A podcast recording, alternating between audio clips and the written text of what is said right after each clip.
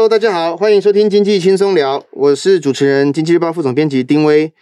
呃，国安基金在七月十二号的临时会议中，哈，决议要开始启动护盘哦。那当时是引起了这个市场震撼啊。为什么说？因为他前一天才说，诶，可能台股还蛮稳健的，不需要。那隔一天又说，诶，我要开始护盘了哈。呃，可能这当中有很多的故事啦，我们不去揣测哈。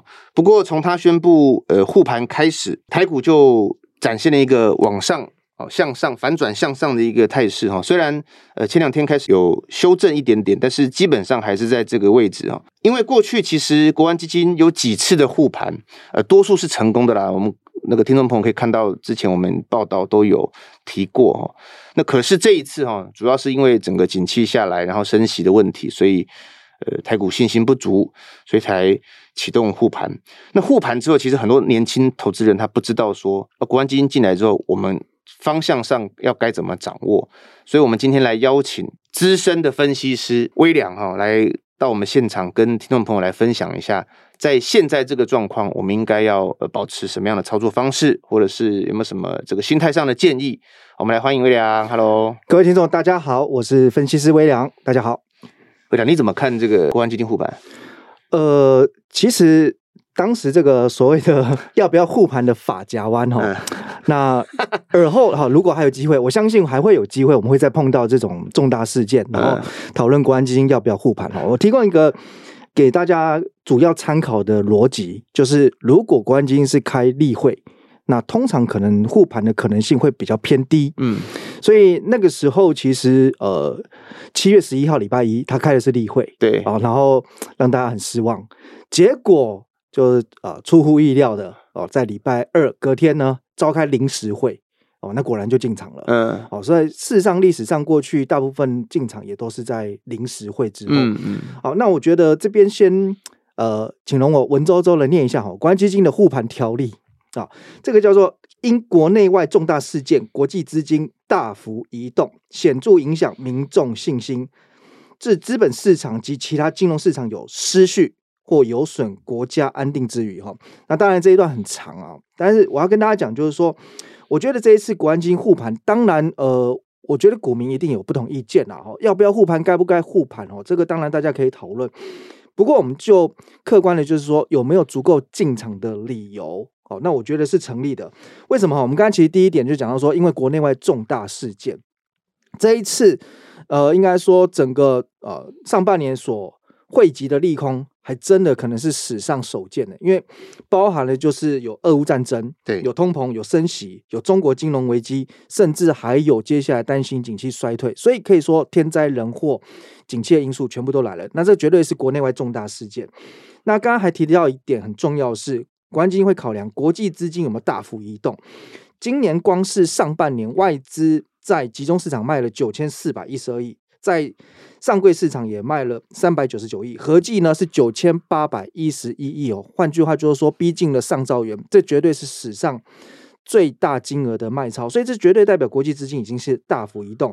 那当然也冲击到民众信心哦，因为我们观察到，其实呃六月份的民众投资信心是创下史上最低，比。二零二零年 COVID-19 爆发的时候，甚或是二零零八年金融海啸，甚或是两千年网络科技泡沫的时候，这投资信心都还要来得更低迷哦。所以我觉得，其实以上种种条件就代表，哎，其实国安基金在这里出手哦，它是有它合理的条件存在。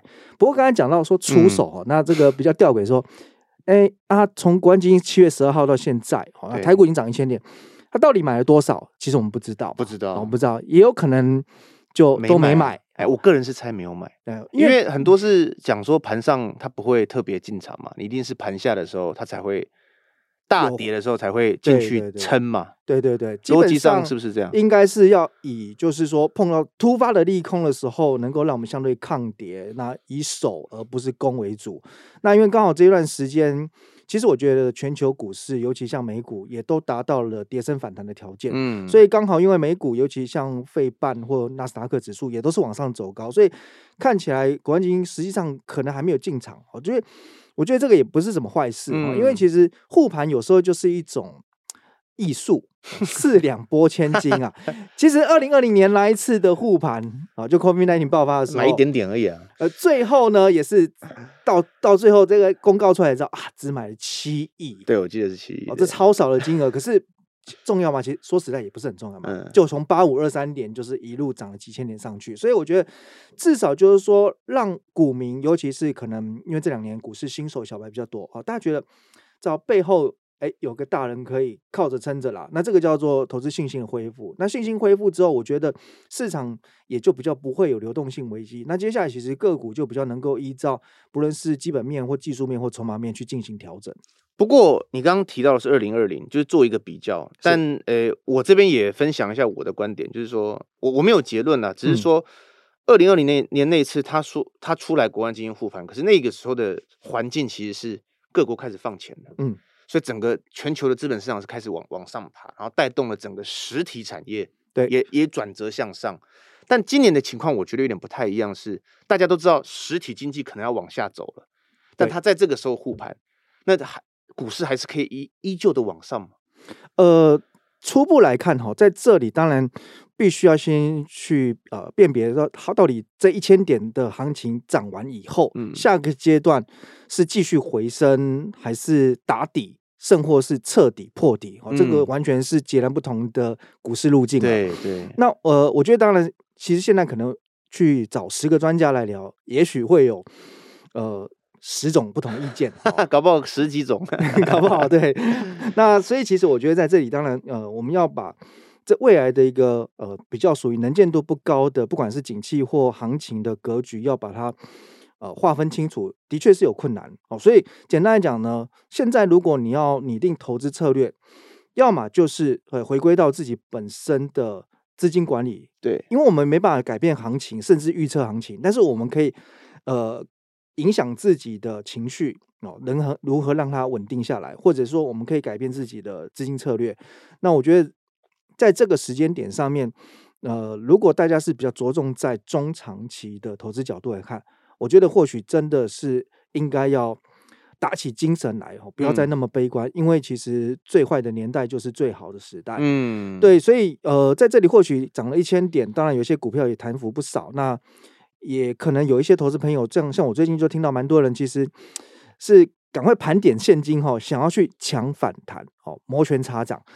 但其实呃，往往这个在股市讲就是高手容易死在反弹上了。嗯，对，那其实代表就是说，呃，因为就像刚刚呃这个副总提到的哦，这个景气不明嘛，对，哦，所以这一波的弹升力道能够走到哪，大家都是就是边走边看哦。那其实。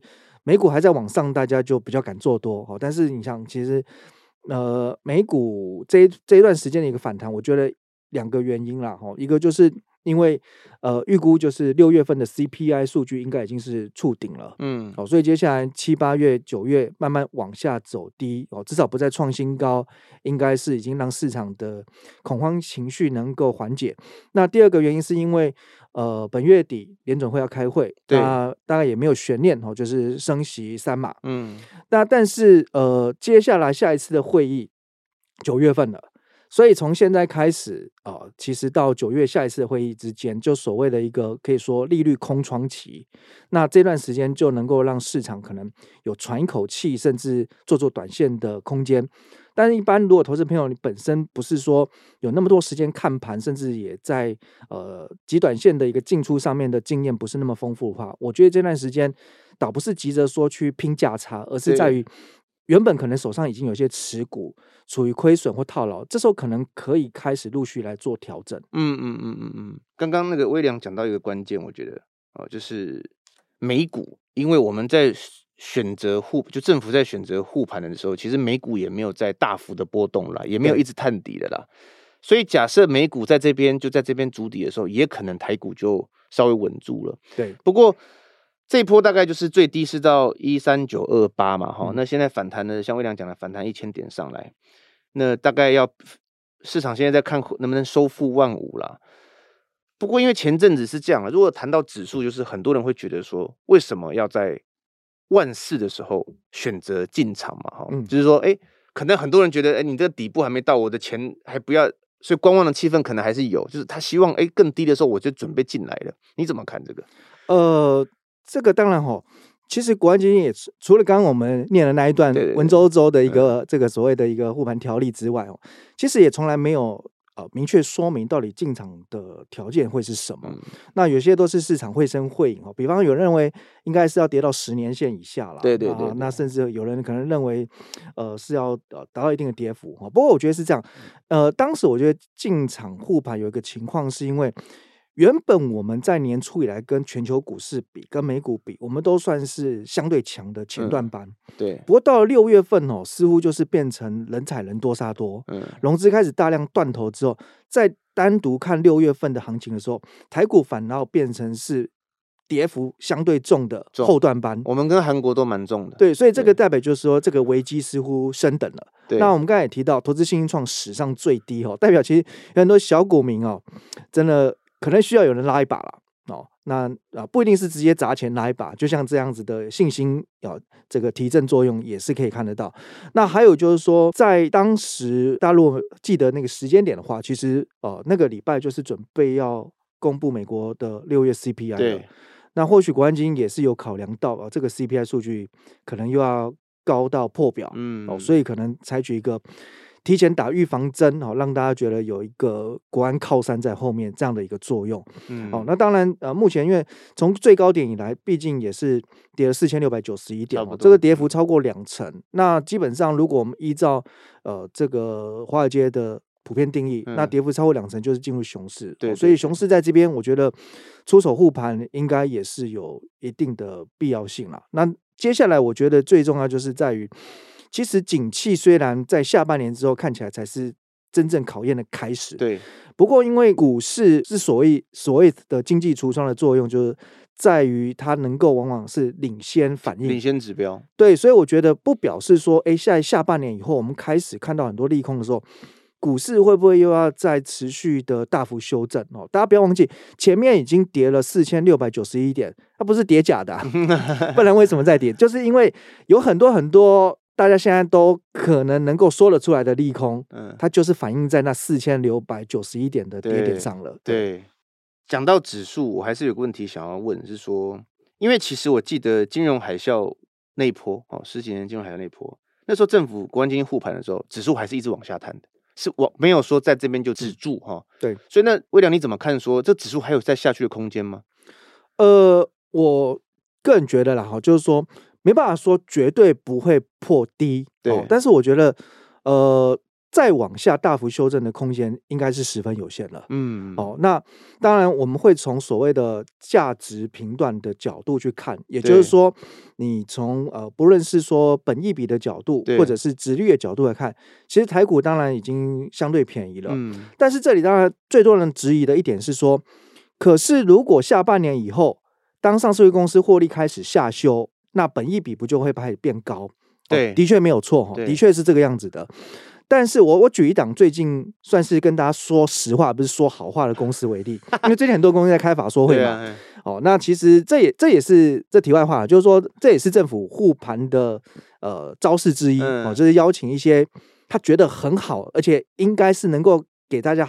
好消息的公司来开法说会，哦，那比如说像红海啦，像环球金，不过我倒觉得啦，对对对，我 倒觉得如果如果这个主管机关有听到我的一点小小建言的话，哈，我觉得你不一定要找啊很好的公司来说好话，因为这有点锦上添花，对，你反而要找哈大家疑虑最深的公司。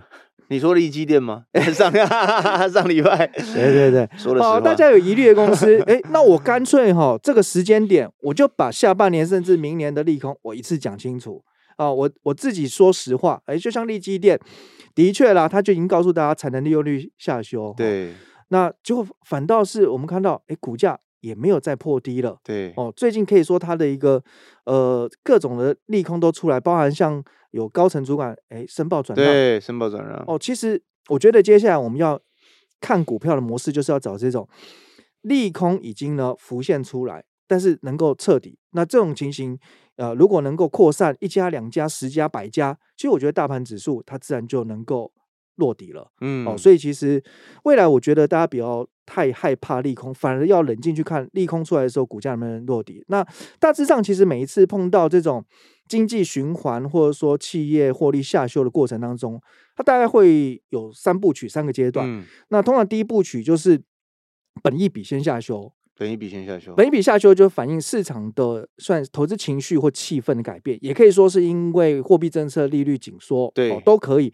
但是就是说第一第一个步骤，通常就是大家开始担心未来前景的时候，那原本一家可能 EPS 十块的公司，本一比二十倍，对，那合理目标价两百元，嗯，可是第一个阶段本一比下修到十五倍的时候，诶，它股价可能就先跌到一百五十元，对。到了第二阶段，就大家开始探讨基本面了。库存要调整啊，然后订单减少，哦，诸如此类的。那这个时候通常会先是法人下修 EPS，嗯，然后下修目标价，嗯，哦，那可能到最后呢才会是公司。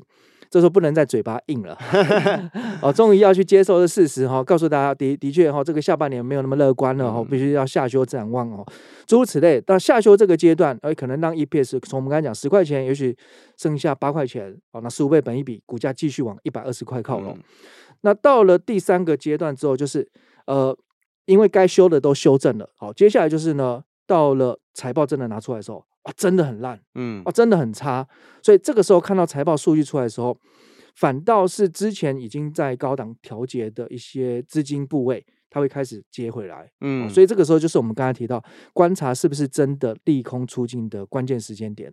所以以目前来讲，我觉得大概就是走到第二部曲，第二部曲，法人很多已经都在下修了，嗯，不奇怪，我最近常呃收到很多法人报告，哈，嗯，呃，以前都是平等买进。买进买进，现在都是呢，哎，下修哦，下修，对，哎，对，就下修到中底，会先从中立开始，对，哦，那那基本上就是大概就走到这个阶段。那至于说上述一个公司哦，呃，其实我是觉得稍微可惜了，就诚如我刚才所所讲到的，就是目前站出来大部分还是好消息比较多啦。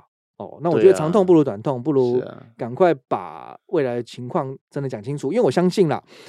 台湾这么多家上市公司，不是每一家都有台积电实力，好吗？他有这个啊，这个先进制程保护。哎，这不我讲我，但我觉得威良讲的一件事，我是很认同，就是横竖早晚你都要面对啊。嗯，你现在美国的景气有衰退的疑虑，不要讲，就是增幅趋缓的疑虑，它景气有下来的。嗯、现在大家说的连搞不好保五都很难呢，对不对？那两大经济体都不好的时候，台湾怎么可能独强？没错，我我觉得很难啦，因为我们是以出口导向为的一个一个国家嘛，是，所以呃，刚刚威廉有分享到很多，就是有三部曲。那投资人、投资朋友一定很关心说，因为之前国安基金一一出来，哇，那各家媒体都开始做说，那他会护盘哪些公司？嗯，哦，挑全值股。那这个所谓的国安基金概念股，你有什么看法？好，其实大家应该呃。掐指一算也知道嘛，这个 一定要点名，就是 呃护国神山台积电嘛啊，因为占指数权重快三成哦，你你护住了它，哎，整个那种呃示范作用或者起到一个领头作用，其实就会非常明显。对，那其实呃我们把过去哈这个国安基金护盘的必买股票也罗列出来，哎，这我也是参考经济日报，好多看经济日报就对了。对对对，过去三次哈呃。有总共十档股票，哈，这堪称为必买的 T G 股啊。嗯，那我快速跟大家分享一下哈，台泥、台塑、哦、嗯，南亚、台化，好，那这是船产的部分。好，那另外呢，这个金融股的部分，华南金、兆丰金，好，那再来就是电子股，台达电、红海、广达。哦，当然最后一个台积电，好，所以其实大概这个就是国安基金会护盘的方向啦。那如果你这样讲，我觉得看起来他也不是那么在意说，呃，他护盘当下这个公司他现在在哪一个点位、呃、点位，或者说景气循环哪个位阶，嗯、我觉得他应该不是很在乎，对，而是他知道这些公司应该都是属于在没有特殊情况之下。在台湾市场里面，属于大到不会倒，然后长期有一定的竞争力。嗯，哦，那我觉得大概就是这个范围。所以，投资朋友如果想要稍微跟单一下，哈，就是我觉得现在更好的选择应该就是你直接去买市值型的 ETF。哦，市值型的 ETF。对，比方，就我们常讲的零零五零，类似这种台湾五十的标的，嗯，因为这个其实我相信它的投资组合。哦，不论是零五年五十档，或有些市值型也许是三十档，不管怎么样，我觉得跟国安基金护盘的标的应该会有很大的重叠。那其实为什么说要去参考国安基金？哈，我我觉得参考它的这种名牌名单哦，倒不如去想，我们也知道国安基金历史上护盘。七次嘛，那这是第八次。嗯、那过去七次只有第一次可能还在学习，那第二次到第七次，就后面的六次是百发百中啊，嗯、胜多败少哦，都是战绩惊人呢。哦，那那其实他能够赚钱，那我们会觉得，哎、欸，如果如果这是一个呃操盘达人，哎、欸，是不是很值得我们学习？那我们就会想，那他厉害在哪里？哦，所以我觉得其实第一个就是说，关键进场的时候，他一定一定是等。很多利空都出来了，然后筹码相对沉淀哦。那想想现在其实像不像？哦，我认为当然也有八分像啊。很多利空出来了，筹码沉淀。那第二个他会买的标的，那就是刚才讲到这种长期绩优生，大到不会倒。纵使有景气循环，但每一次它能够再爬起来，因为长期竞争力不变哦。那。很好，很优秀的经营团队，所以往我们往这个方向。那当然，我们如果口袋没有那么深，我们就直接用 ETF 就能够包裹一篮子的组合。对，那当然第三个呢，我觉得国安基金的就是投入的策略，它也不是说，哎，到了某一个点啊，比如说一万四，假设然后真的真的是低点，最低点哦，那我就全砸了，当然不可能，所以它一定是分批。所以我们常常也去提醒你，真的认为台股超跌或者说跌出价值的朋友。其实也要呃，按照自己口袋的深度哦，你可能把资金分成，也许是五等份，甚至十等份都可以。嗯、那单笔搭配定期定额也都很好。那总而言之，你一定要有资金管理策略。所以我觉得关基金更值得大家学习的地方，为什么胜率如此之高，就是在于它的时机的掌握，然后再就是它如何去挑选标的，最后一个就是资金管理。刚刚魏亮点到讲到点位的事哈，那我会我会觉得说，呃，可能有些投资朋友会想说，哎。那本来就像你刚刚讲的那几档台泥啦、台硕啦、嗯、台化、南亚哈，那还有可当然台积电护国神山。那本来我预期它可能会再跌个哦五趴十趴，但你在还没有跌到这个位置的时候，国安基金就出手了。那会不会哎，等于是你在这边就止住了它的跌势？那止住之后，它会不会再跌？我也不知道。但是我觉得那对我来说是价格高的，对所以你会建议怎么操作？好，那因为现在其实这个行情就是在一个呃长期必须要反复震荡，然后彻底打底的过程。嗯、所以说，即使因为涨了一千点，哎，有些股票可能觉得好像又离便宜价格稍微又远了一些。对，哦，可是我觉得大家仍然不要太心急。嗯，哦，因为我们刚才有聊到哈、哦，这个未来的前景仍然是有雾霾的啦。哦，能见度不高。嗯、哦，那你你可以，你真的觉得能见度不高？我觉得能见度不高，而且你可以想象，就是说。再过也许几个月后哦，是不是又会有哪些利空出现？嗯，好、哦，会的哦，因为至少大家不要忘记我刚才讲的，我们还没有非常普遍广泛的听到上市柜公司的老板跟大家说景气很悲观，然后下修财测、嗯、哦，有一些，但还没有那么普遍。对，所以我觉得现在一定就是要预留资金哦，而且不要因为眼前涨了一千点又冲动了，这种感觉其实。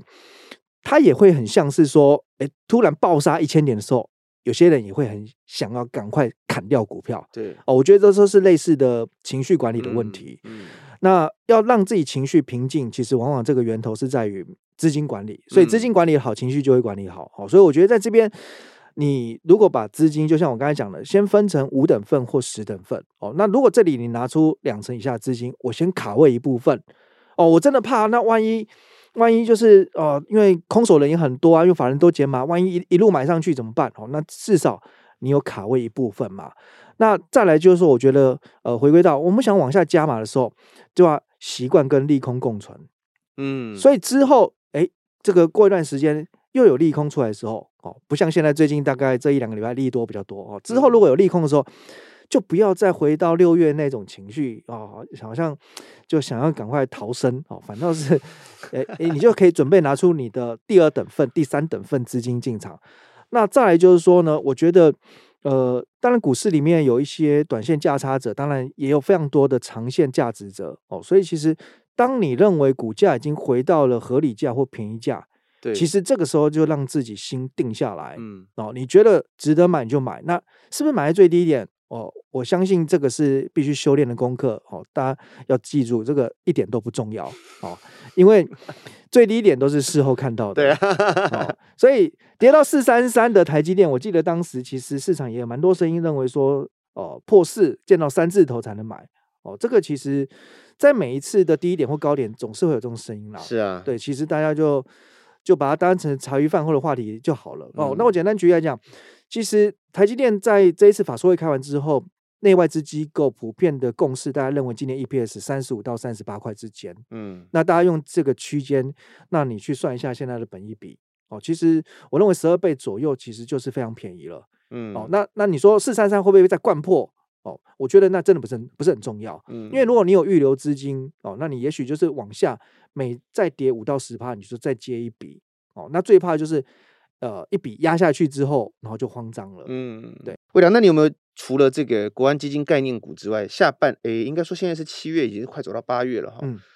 呃，当然了，各各行各业现在普遍呢，市场都觉得哦，对于前景是有疑虑的。对。但是应该还是有一些这个族群或者是产业，它是走在一个上坡道的。你有没有推荐呢？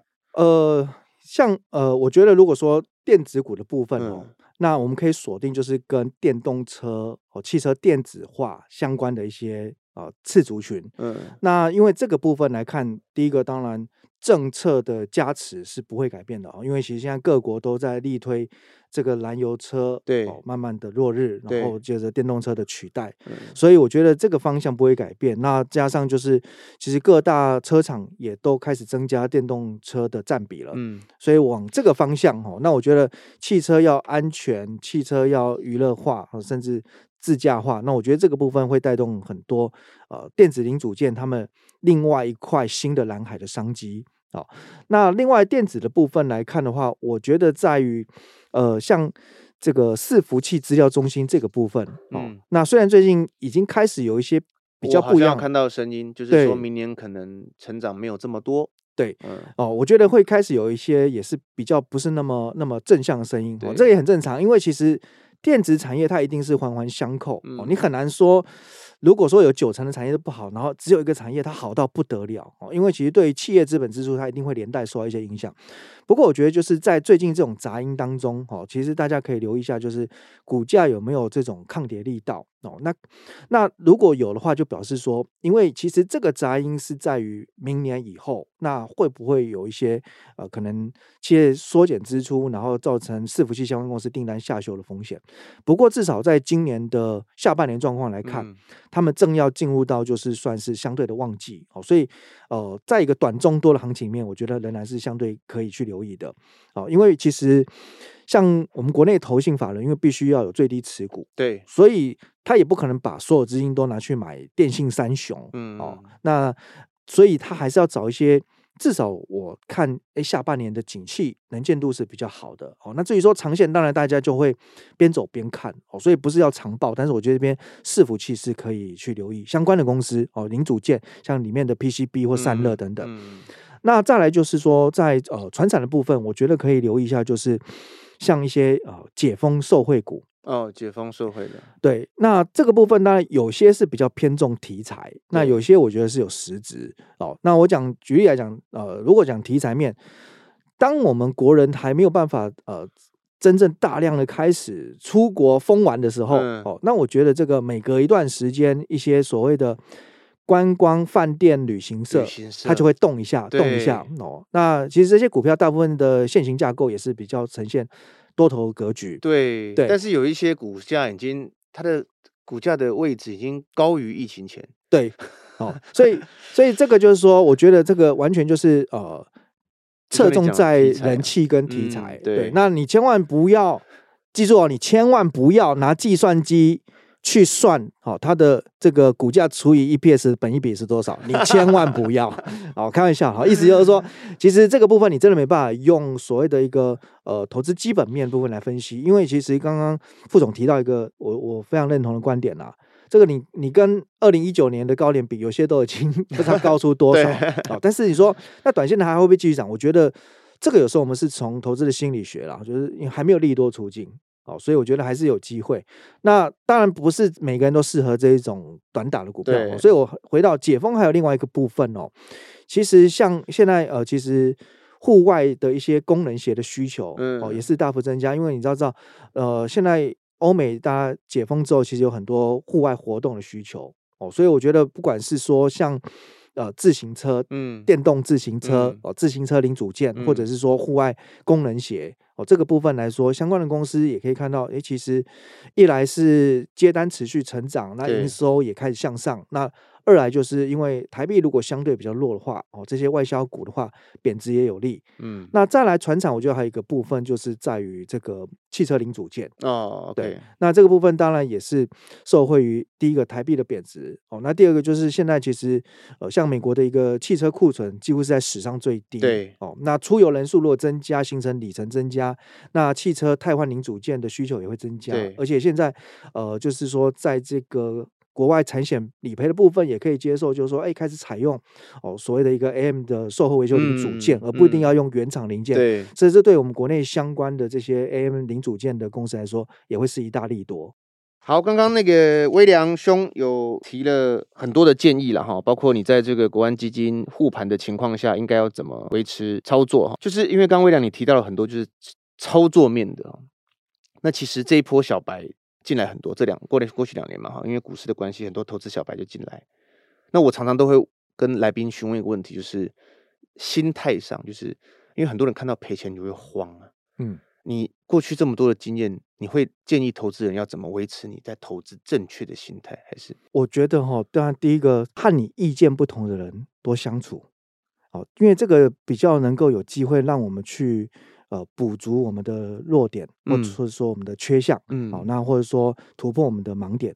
那像我自己很年轻在投资的时候，我就很喜欢跟比我厉害很多，然后很资深的前辈哦。那不管是请益，甚至就是付费上课，嗯，对。那所以我觉得这个就是说，我们希望从呃巨人的肩膀上来看这个股市行情，嗯，所以反倒不要是说，我觉得现在很多投资朋友其实老实说啊，喜欢找同文层。我觉得其实这个反而让大家哈，也许当下你会觉得心情温暖一点哈。我赔了三十趴，你赔了四十趴，我终于好过一点。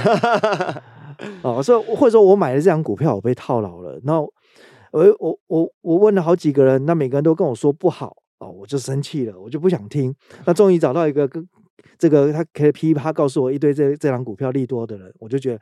那我终于可以安心的继续套牢了。嗯，我觉得就尽量避免同温层了。我觉得这个是心理上要一个克服的很大的障碍哦，就是要找一些跟你声音不同的哦，那可能投资的经验更丰富的人哦，那去接受不同意见。那第二个，其实从今天的聊天当中，我不断一直提到一个观念哦，也是自己深深体会，就是我觉得投资到最后最重要就两件事情，就是情绪管理。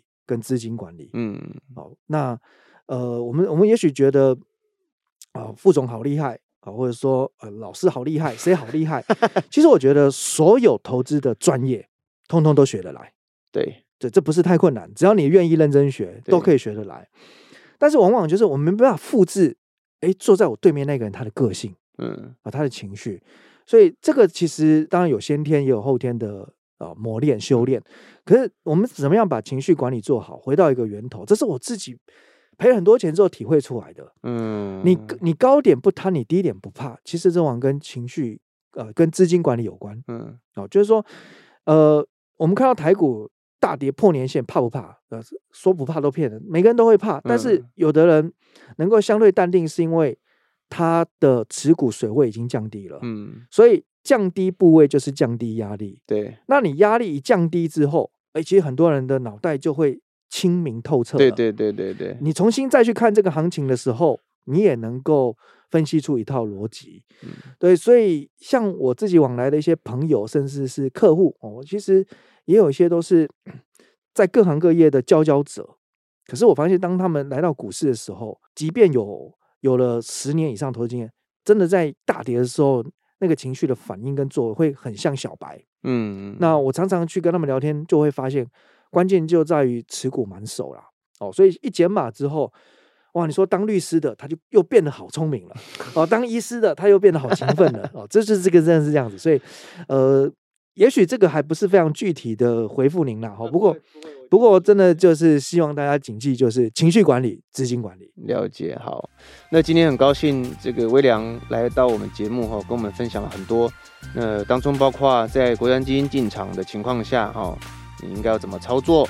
那投资朋友在下半年很多产业目前都还没有试出，呃，真正的非常多的利空的时候，那你应该用什么心态来看哈？投资心态的这个分享，那谢谢他，好，那我们节目下次再见，谢谢。